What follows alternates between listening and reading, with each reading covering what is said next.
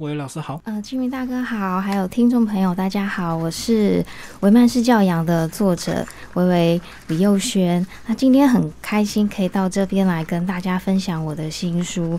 微微老师一开始先讲一下你为什么叫维维老师，好吗？这两个字怎么来的？哦，是这样的，因为以前在上课的时候啊，我们都会每个老师都会因为在幼儿园会有教美语的这个部分，嗯所以都会要老师取一个英文名字。嗯，对，那我的英文名字是 Vivian，但是因为发音可能比较难，所以小朋友会比较难念，所以呢就取了一个就是英文名字的谐音。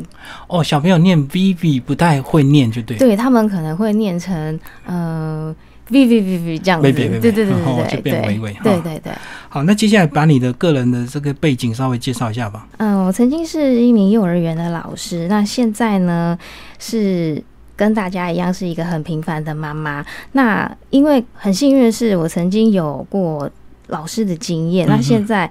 成为母亲之后啊，就更可以从家庭跟教育的现场可以看到，呃，有一些爸爸妈妈在教养上面遇到的一些困难，所以就更能够体会，就是呃教养上面所遭受到的辛苦跟难处这样子。嗯，那我的有时候也会在我的专栏，然后分享一些我跟孩子之间的一些成长的故事。所以你这个顺序就是你先当幼儿园的老师，后来有了小孩，你就是把这些工作经验有运用在自己带小孩的身上吗？其实我在有了自己的小孩之后啊，我觉得我要重新开始学习。哦，理论那一套丢掉，嗯，是？也没有全部丢掉，对，就是从自己的孩子身上，然后去观察。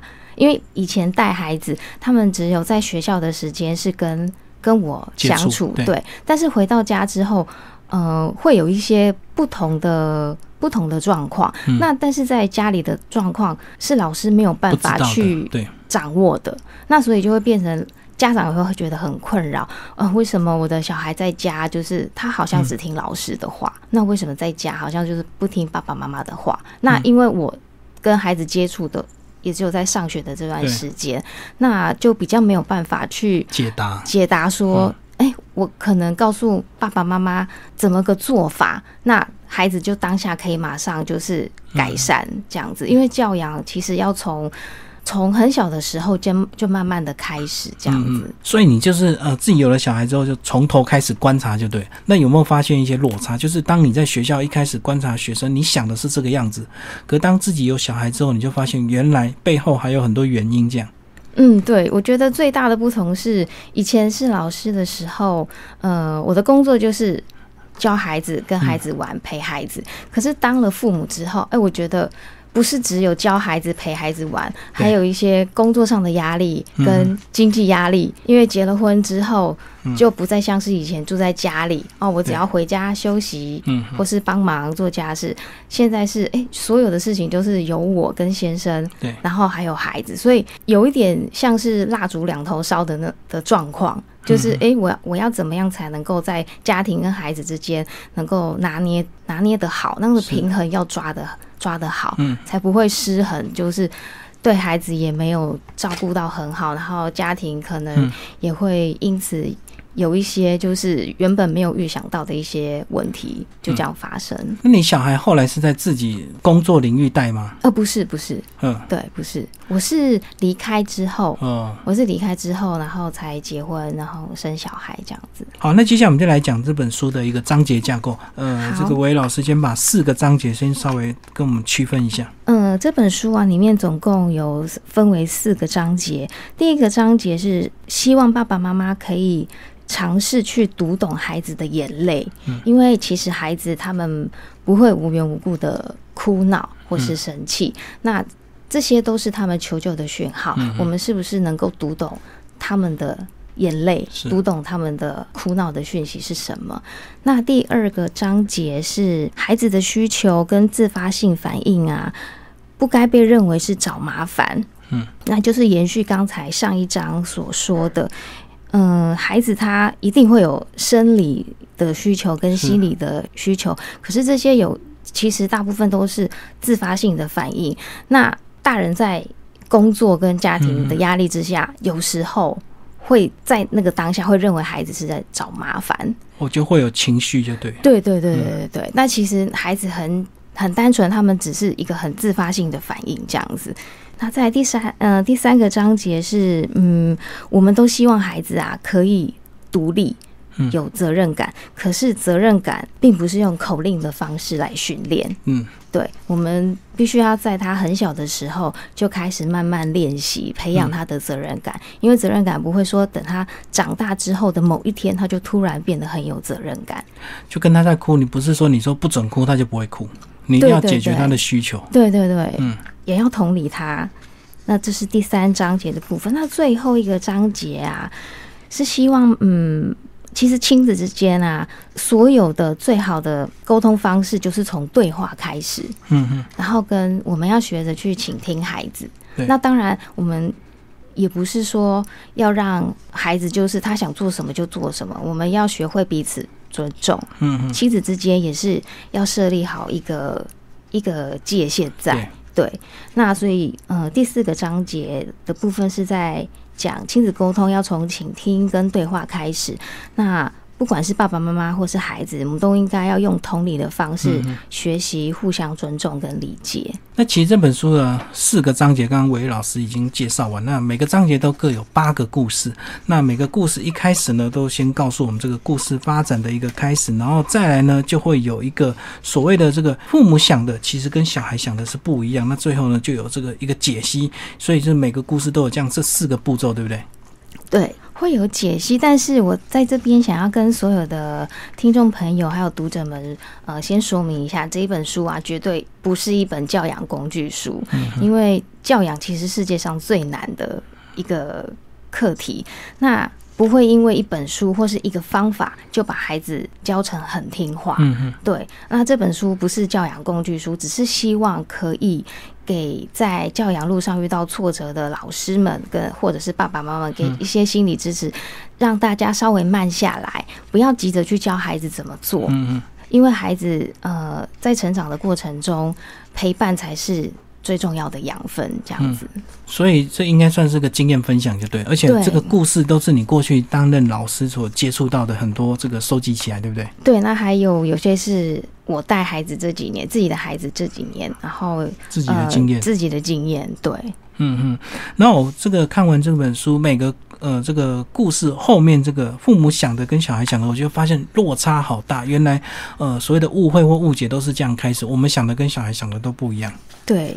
差很多，因为呃，爸爸妈妈有时候比较难摆脱爸爸妈妈的这个身份。嗯嗯，呃，爸爸妈妈可能会认为说，孩子应该要听话。对。那如果孩子他做出的行为或是说出的话，呃，不是父母心中所预期的，那爸爸妈妈通常在当下是无法接受的。那这时候孩子就会被贴上他不乖，他顶嘴，他不受控。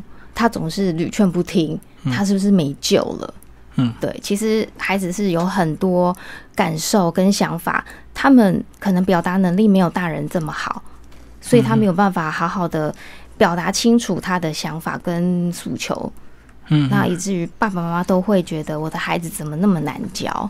来跟我们讲一些具体的例子好吧？比如说有时候呢，这个我们这个呃父母亲啊，这个非常累的回家做好一道菜，结果小孩居然不吃，那不吃之后居然还哭闹，结果背后的意义，小孩想的跟父母想的是不一样的。对，这确实也是很多爸爸妈妈会问的问题。对，孩子都不吃饭。那爸爸妈妈就会很担心，那这个担心的情绪呢，又会混杂很多愤怒，就会骂，还有挫折感，因为爸爸妈妈其实是心疼孩子不吃，那不吃他会不会生病？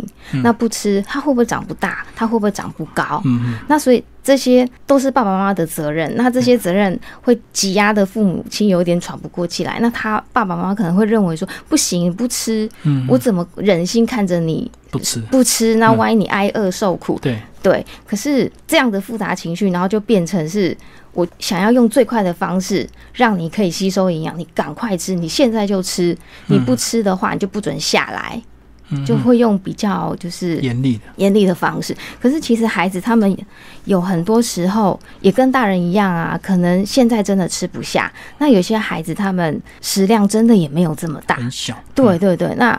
或是餐跟餐之间的距离可能比较短，那孩子的消化没有那么快，当下他确实是没有饿的。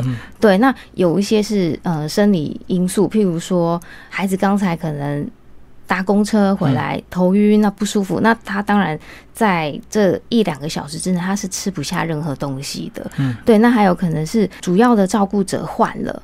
孩子在面对，因为有时候是保姆家，那有时候带回来，那有些孩子他会比较依赖主要的照顾者，然后也反而对爸妈陌生，就对。对对，有些是这样的情况。那有一些是，譬如说，孩子可能天生他有比较敏感，他的口腔比较敏感，所以对于很多食物的触觉是感受到不舒服的。哦，就我们觉得不辣，可是小孩也许觉得很辣，对不对？对因为我们大人能够容忍的值比较。对对，就像香菇，我们觉得很好吃，可是有些孩子吃，他觉得好黏，他觉得那个口感、那个触感是不舒服的。对，那我觉得大人一定也会有不爱吃的东西，那我们都可以尽量去避免自己不爱吃的东西。那为什么要强迫孩子去吃他不敢吃的东西？哦，因为我们大人会自以为是为他好，怕他这个长不高啊，所以一定要饮食均衡，就对。对，所以是因为父母感受到。父母有很深的挫折感，觉得我不能够让我的孩子饿肚子，所以那个很复杂的情绪，到最后变成是一种很负面的压制。小孩一定要呃，在这个晚餐时间把饭吃完，这样子。可是有很多的因素，我们没有去仔细的为孩子去想过。嗯嗯，对。那所以每次就是每次吃饭，每次都是。哭着结束。那还有一种是吃饱之后他很无聊，他就他就玩就闹。比如说我们这个全家去上馆子或者上餐厅，有时候小孩也是这样。他一开始吃饱之后他就无聊，他就乱到处乱跑，所以有时候反而会发生意外，父母亲又气得要死，对不对？对对对，这个状况以前在我还没有。嗯，孩子的时候啊，我在餐厅的确有时候会遇到这样的状况，所以我们那时候都会觉得小孩很吵，父母亲怎么都不管教，对不对？对，可是其实父母亲他们也不是不管教，他们一定是在吃饭的时候就一直对孩子那个耳提面命说：“你等一下不可以乱跑，你等一下不可以怎么样，不然我就怎么样。”对，可是我就一定会乱跑。对，因为我们会这样子说，其实都是希望孩子可以快速的接受到。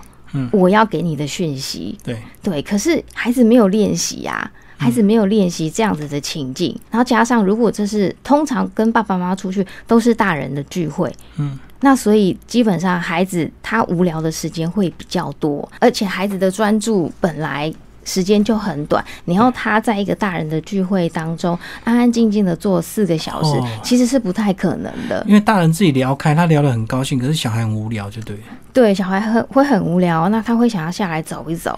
那有时候爸爸会说：“你不可以跑，你再跑我就怎么样怎么样的。”可是，在年龄更小一点的小朋友，他可能会误解爸爸妈妈的意思。爸爸妈妈常常说：“你再给我跑跑看。”嗯哼。然后他可能会解读成另外一种意思，再跑跑看，再跑跑看会怎么样嘛？那我就跑。嗯，可是其实他们并不是故意，因为他们只是想要玩。那呃，有时候我也会遇到家长问我这方面的问题，我是认为我们不是当天要带他出去，当天才跟他做练习。嗯，我们在他很小的时候就要常带他出去，让他习惯外面的环境，跟不同的情境。然后机会教育，然后慢慢的练习之后，才不会。我如果说他爸爸妈妈带着孩子跟朋友有聚会的话，才不会他完全是到了一个陌生的环境，然后他的探索却变成大人眼中的就是不乖、调皮、捣蛋。不过这是需要练习。不过在对他们的这个呃教养方式，好像前提就是一定要有耐心，对不对？因为如果你是用突然很大的一个这个呃声音斥责，或者是真的打他，其实小孩子只会吓到哭得更惨，他绝对听不进去你要跟他讲的这些背后的道理，对不对？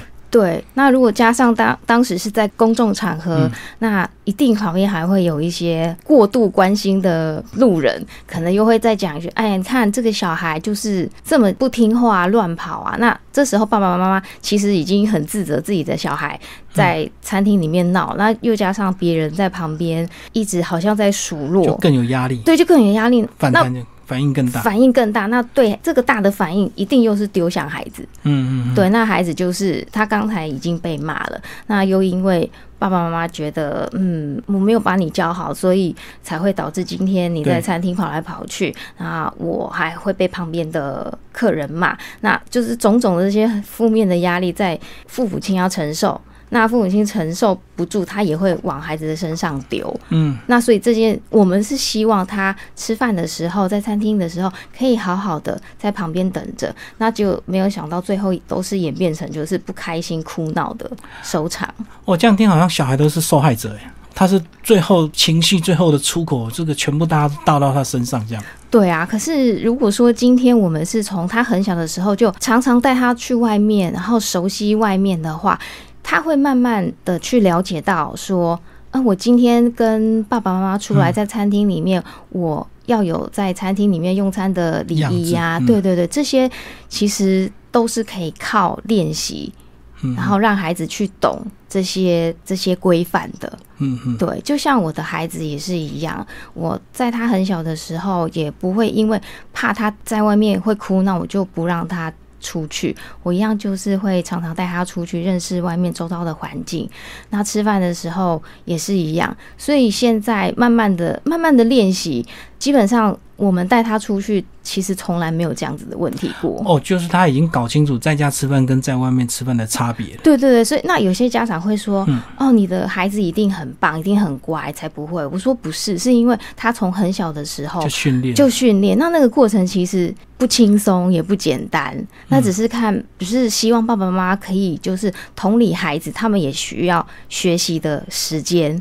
所以这是很漫长的一个教养过程，对不对？对对对。对，所以才希望说爸爸妈妈就是不要去寻求很快速的教养方式，嗯，一定要慢下来。哦，所以教养就没有工具书，对不对？对对对。嗯哼。好，那还有一种情况是，这个万一有这个兄弟姐妹之后，有时候抢玩具，对不对？对。那有时候这个一般传统的教养方式就是大的要让妹妹，或大的要让弟弟，所以老大是也会长期的不平衡，这他的玩具老是要给弟弟妹妹分享，这样。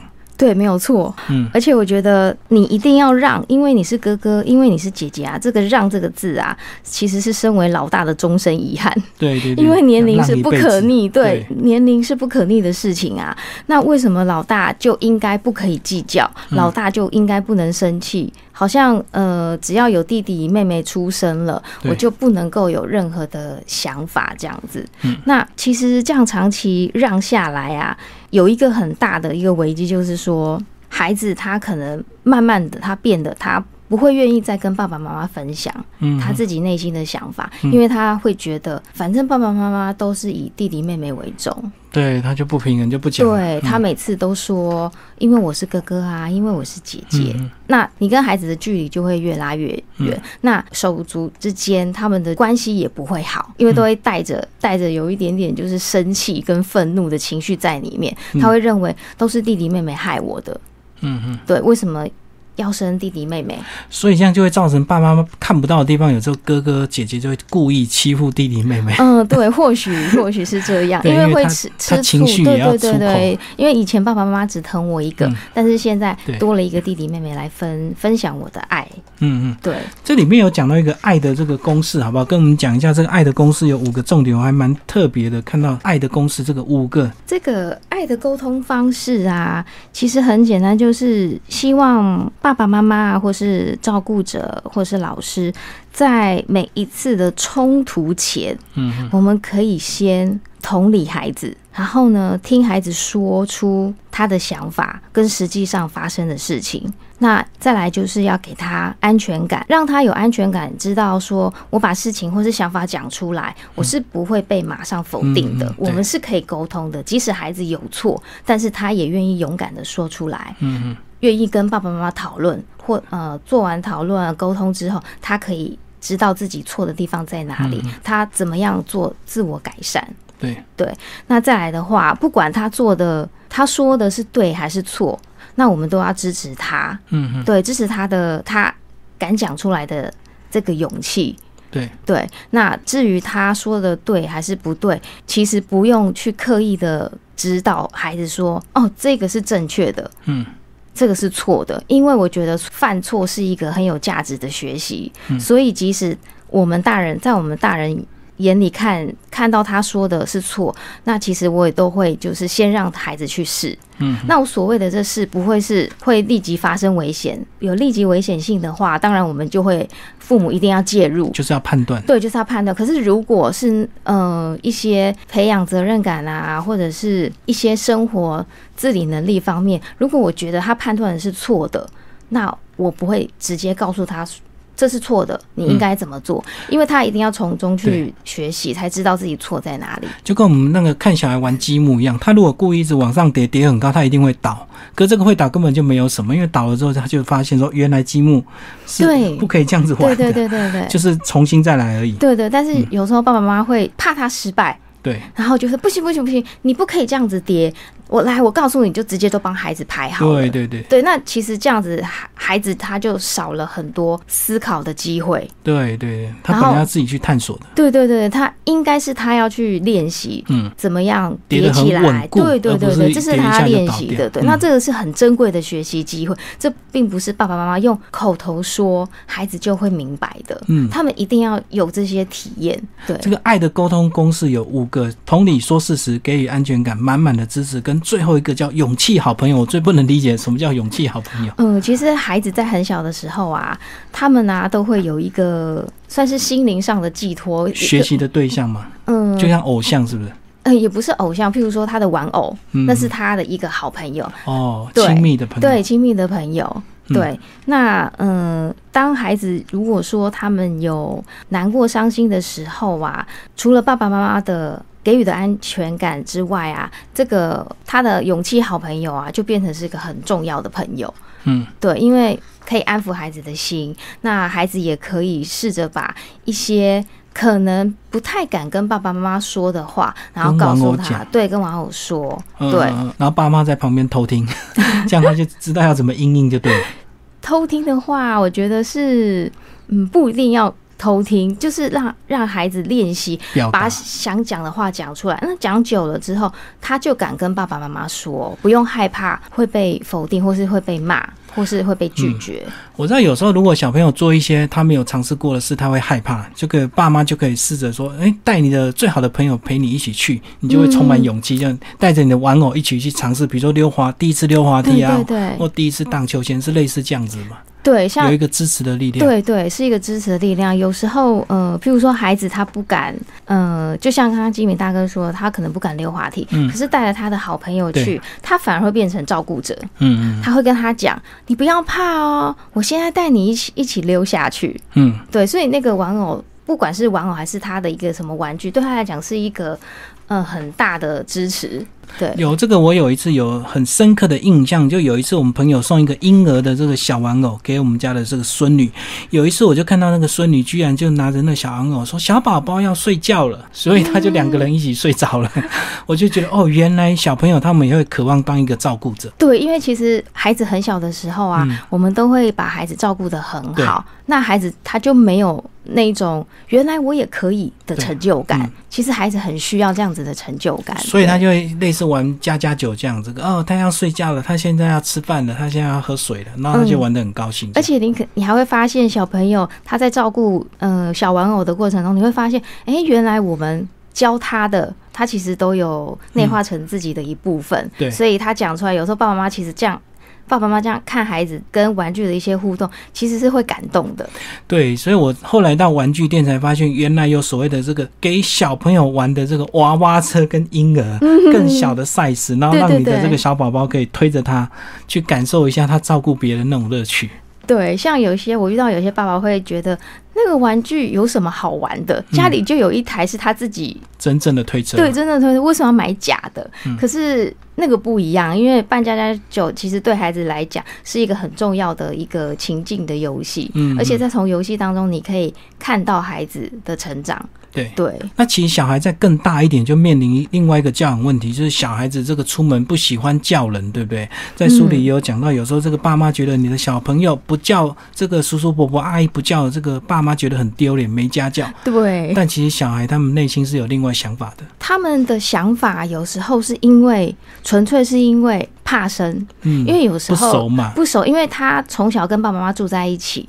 那我们通常会去看呃亲戚，有时候亲戚家住很远，我们不是每天住在一起，对，不常接触。对，那有时候可能爷爷奶奶或是长辈会说啊，我们每个礼拜都见面，到底在害羞什么？嗯，又不是第一次见，又不是对久久见一次，怎么会常常见还是这么害羞？嗯可是常常见，并没有像在家里面生活，天天见对，天天嗯就是很贴近的生活，你没有跟孩子一起相处过，孩子也没有跟就是长辈相处过，所以嗯他在一到亲戚家看到这么多长辈，大家都围绕着他他会，害怕。对他真的会害怕。嗯嗯，对，所以呃，我的孩子以前也是有这样子的问题，那长辈通常都不太能够理解，会说他。这样子很没有礼貌啊！以后这样出去，人家会说没有礼貌什么的。那也是经过很久的沟通，就是请长辈们给孩子多一点点的时间，就是孩子来的时候，我们先不要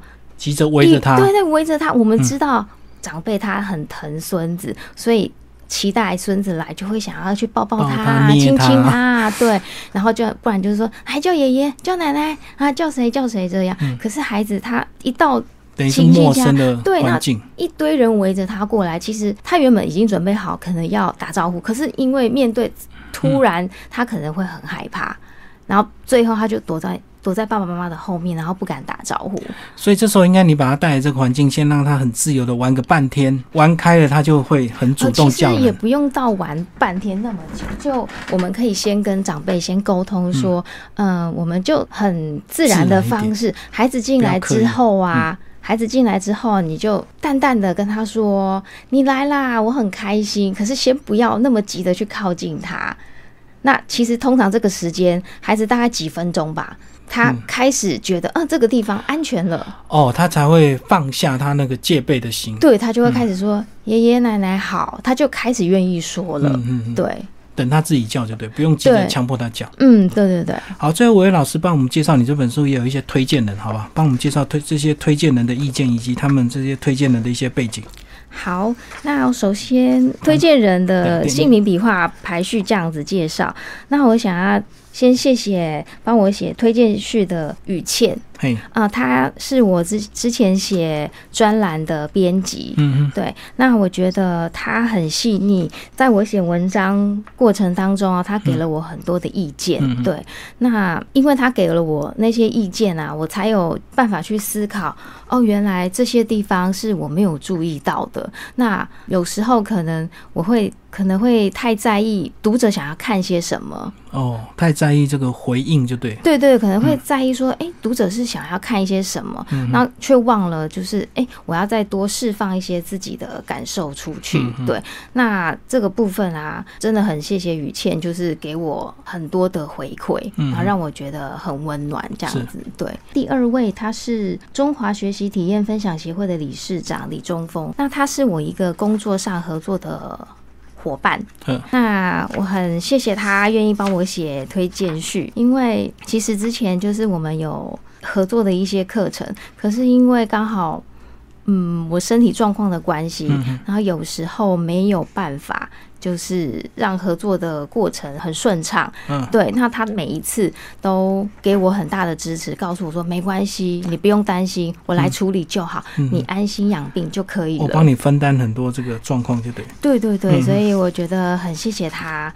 他再来第三位是陈若云，他也是我之前写专栏的总监。嗯嗯那我很感谢他，就是我没有写过专栏的经验。那他在找我写专栏的时候，其实我非常的意外，因为我觉得我好像没有这方面的。好像没有这方面的能力，对。嗯那可是他给了我这个机会，也给我很大的空间去嗯学习。那呃，自从我生病之后啊，他也是一直不断的关心我，然后给我很大的力量，这样子到一直持续到现在。然后我觉得，嗯，很谢谢他。嗯嗯对，那第四位呢，庄美惠，她是我之前在幼儿园的主管。对，那我很感谢她，很支持我的。教养方式，因为当时我在幼儿园的时候，那时候的教养方式其实都是还是偏比较权威式的，嗯，对，所以当时我的教养方式